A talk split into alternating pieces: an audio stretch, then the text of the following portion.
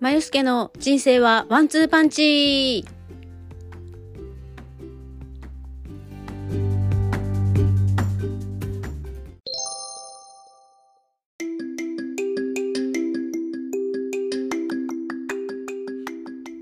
おはようございます。まゆすけです、えー、本日もですね、えー、放送していきたいなと思っているんですが、えー、今日はですね、えー、割とゆったりと時間録音のね時間を取れるかなと思ったんですけどやっぱりですねドタバタとしてしまって、えー、本当はですねもうちょっと早く始めようと思ったんですけどなんかものすごい土砂降りでなんか声をかき消すぐらいの土砂降りだったのでちょっと時間をずらして、えーただね、ちょっと10今10時45分なんですが、11時ぐらいに、えー、家を出ないといけなくて、えー、10分ぐらいちょっとアップロードしようかなと思っております。はい。で、えー、早いもので9回目ですかね、になってきました。で、先週はですね、本当にノープランで雑談、まあ、趣味とか、ストレス解消についてお話ししたんですけれども、今日はですね、えー、ちょっともう介護度の見直しについて、えーお話ししたいなと思っております。で5月1日付で、えー、申請の方を出していただきまして、えー、面接でまあですね4月の末に、えー、まずは脳外科の方で、えー、診察を受けましてでそこからの5月1日の申請というふうになっております。で本当はですね通常ですと2週間ぐらいで面接の方の、まあ、面接か調査のね、えー、電話がかかってきて日程調整するっていうふうに、え、なっていたようなんですが、えー、コロナ禍においてなんかこう申請の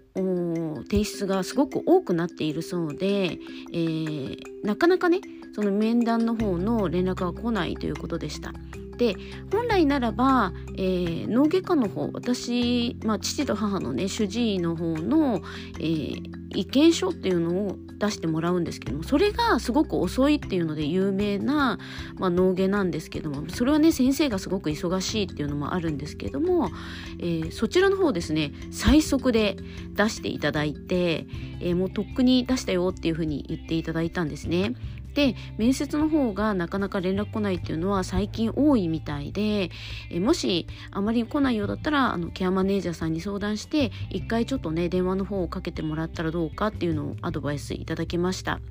で、えー、まあ脳外の方で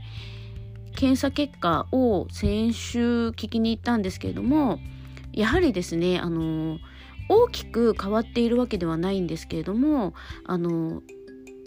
なんか脳の記憶力とかなんか働きを調査するテストがある2種類そこの病院ではあるらしくって一つの方は、えっと、前回、まあ、2年ぐらい前にやったよりもえー、落ちてはいるけれどもそれほど大きく落ちているわけではなく点数的に言うと、まあ、25点だったのが24点になったっていう多分30点満点だと思うんですけどでそちらの方は特にあの、まあ、昔の記憶とかを覚えていられるかとかそういうことらしいんですけどももう一個の方の、まあ、近場の記憶とかね脳の前の方の記憶力とかを調査するっていうのが前回18点満点中12点だったのがもう6点になっていて半分ぐらいになっている。だから脳で言うと30%ぐらいとか33%ぐらいしか今働いてない状態でなおかつ少しこう前の方の左側に拘束があって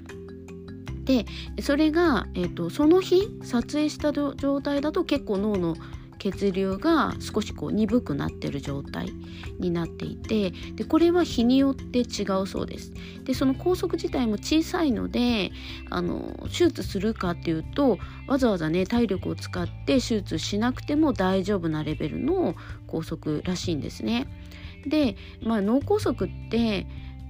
年を重ねていくと大なり小なり皆さん持っているらしくってそれがこう脳に影響するかっていうとしない場合も多々ある。で今の状況だと、まあ、手術するまでもない状態らしいんですけどただその例えばここのところこう気温温度差があったりそれから急に雨降ってずっと降ってるみたいな気圧の変化とかになるとその血流が著しく悪くなったりとかする場合があってでその時に、私がよく言っているね暴力感情コントロールができない状態怒り出すともう止められなくって、えーまあ、手が出てしまったりとかそれから怒鳴り続けるっていう風になりやすいそうです。でレビー小体なのかなって思ったらそうでもないらしくってもう本当に単純に脳のその感情とかをコントロールするなんか自分の行動を監視するシステムがまあうん、動きが悪くなってる状態で、え脳の働きが、えー、悪いっていう風になってるそうです。うん、で、えーとまあね、ちょっとそれによって、えー、普段できることができなかったりそれからイライラをまあ、近くにいる人にぶつけたりでちょっとよく聞いてみたらあのデイサービスとかでもなんかこう感情が敵になってかって怒ったりすることが増えてきてるそうなんですね。でそうかと思うともう無気力で何もしたがらないとかなんかもう質問しても答えないっていう風になってたりとかするそうなので、まあ、ちょっとね、まあ、認知度的に言うと上がってきてるのかなっていう風に思ってます。で今日もですねあのなぜ遅れたかっていうとまず第一にご飯を食べたがらなくって、まあ、ご飯食べないとお薬も飲めないのでちょっと今あの説得してみたけどダメでで五目ご飯とかそういう混ぜご飯じゃないと食べないって言い張ってでまあ買ってきてえーとまあ、混ぜるものをね買ってきて混ぜて作ったんですけどもう今ぐらいにそんなご飯を用意しても食べたくないとかって言って食べなかったんで、まあ、ちょっと諦めて薬を飲むのもね諦めたんですけども。で、まあ、ちょっとバタバタしてしまったということですね。で、あのー、まあ、結局ですね面接の方、まあ、調査員の方も、えー、月曜日の日に検査結果を聞きに行って、まあ、23日ですね。で24日の日に、えーまあ、ケアマネさんの方に、まあ、こういう状況でしたっていうお話をしてでケアマネさんの方もその前の週に、えー、あ違う23日の午前中にあの面接というかケアマネさんの相談家庭訪問みたいのをしていただいてでその時にもじゃ帰ったらすぐに1回電話してみますねっていうことで23日の日に電話をして、えー、まあ、状態的に結構家族さんも不安定になってきているので早めにお願いしますっていうのを言っていただいたそうなんですね。でそしたらすぐに火曜日の日に連絡が来まして、えっと、来週の月曜日にじゃあ面接に伺いますっていうことで、えー、来ていただくことになりました。なので今見直しとか考えてる方はあのなるべくね早めにあの申請をした方がいいと思います。あのケアマネさんとかに相談をしてであのー、通常2週間ぐらいのとこが早くて1ヶ月で遅いとも2ヶ月ぐらい待ちっていう風になっちゃうらしいのでもうケアマネさんとかにあのこういう状態で困ってますっていうのをすごく訴えかけてでできるだけあのその面接の方調査員の方が来た時にあの簡潔に1時間で、えーまあ最長1時間らしいんですね。なので、えー、その時間ではお話ししきれない。で、あの、これがね、不思議なもので、認知症の方って、あの、そういう調査の方とかケアマネージャーさんとか来ると基本的にしっかりしちゃったりとかするんですよね。普段と全然違うみたいな。なので普段から、まあ、ちょっと録音しておくとかね怒鳴ってるのを録音しておくとかそれからあの何、て言うんですかね。うん写真とかにね、まあ、こういう状況が困ってますとかってうちなんかだとえっとまあ、ジャンパーをガス台で焦がしてしまって焦げたジャンパーとかも一応まあ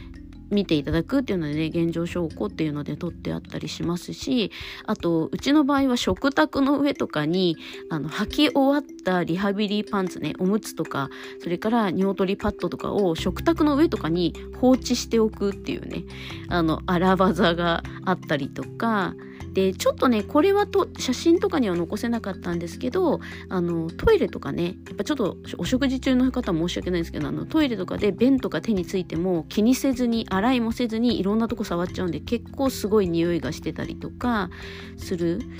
のとかも一応、まあ、状況的にこういうことが多いですっていうのをお話しのもとでこうプリントアウトして、まあ、いっぱいねこういうの書いてって写真とかもそこに添付して書いたりとかして、えー、残したりとかはしています。うん、なのであので割とね自分もあの毎日同じようなことがあるんで忘れちゃったりとかするんでこれは言っといた方がいいですよっていうのはなるべくメモに残したりとかあの写真を撮ってその写真に、えー、をプリントアウトしてそこにこうメモ書きとかとして残しておくっていうのも手かなと思います。うん、本当ねなんかね通に戻っちゃったりとかねするんですよね。ただうちの場合は最近はその感情のコントロールができないので先日もケアマネージャーさんに怒鳴り散らしてですね ケアマネージャーさんこれ毎日なんですか？とかっていうね、ほぼ毎日ですねって話をしてものすごい同情されたんですけどあのなんかね麻痺してくるんですよねこの怒鳴られることに。でこれって本当に、まあ、よく言う DV とかと一緒で怒鳴られ続けてあの麻痺してくるね、で私とかはもう体に症状で現れたりとかしていたりとかもしたのでちょっと緊急性がありますねっていうのでキャマディーさんの方も早めにねあの申請とか出していただいたりとかしたのであのなんとかね介護度が上がるといいなとは思ってるんですけどもこればっかりはねその調査の方とお話ししてみないとわからないのでなかなか難しいかなと思います。であの本当にね介護って先が見えないあの子育てって子育て苦労されてる方とかすごくいっぱいいると思うんですけどお子さんって成長してって、まあ、できなかったことができるようになったりとかしていくんですけど介護に至ってはできなくなっていく。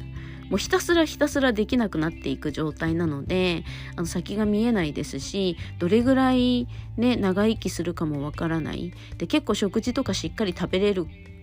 まあ、うちの父とかねみたいなタイプはあの長生きするんですよね。で長生きするとその分、まあ、家族にかかる負担っていうのは大きくなっていてでうちの場合はもうダメ兄弟で結婚もしてないし子供もいないしあの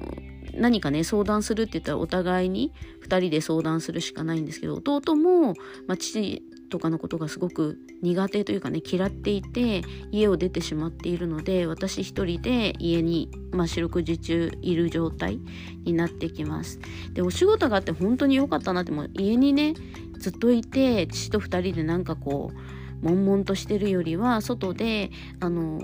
会員の方とかのねレッスンしたりとかあのすると気持ちもこうね明るくなりますしすごく良かったなと思います。で本当はね私スーパーインドアで家から出たくないんですけどあのこここね数年は本当に家から出れる仕事があってよかったなってすごく思いますね。うん。なのでねあのもう一人で悩むっていうのはすごくあの何て言うんですかね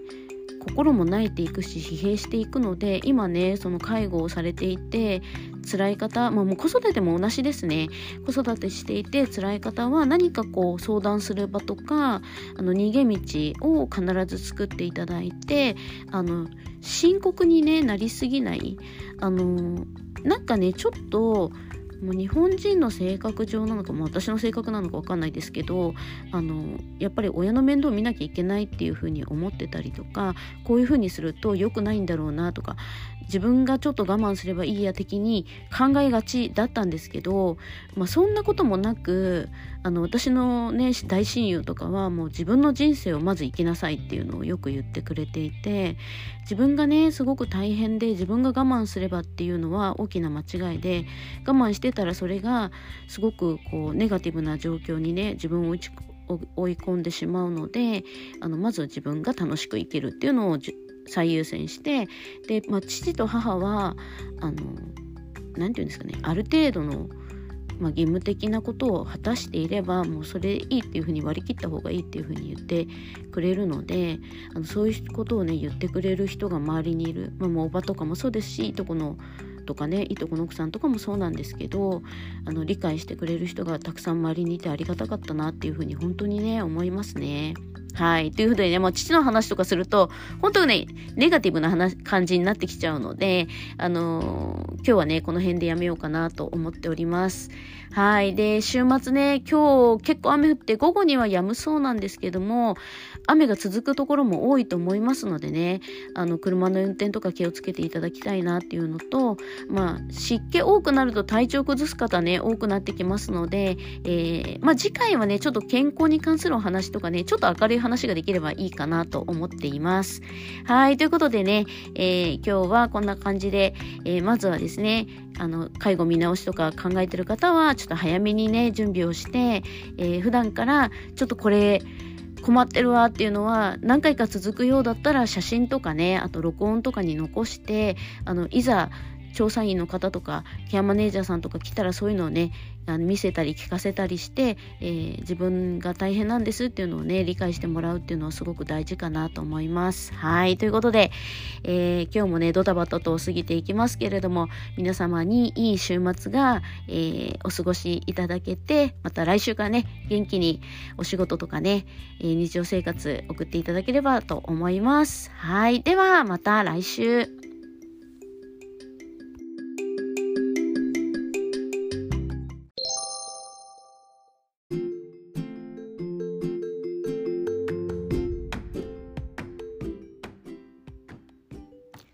最後までお時間いただきありがとうございます。チャンネル登録よろしくお願いします。また、インスタグラムでは更新情報をお知らせしております。まよすけ .podcast で登録お願いいたします。それではまた次回。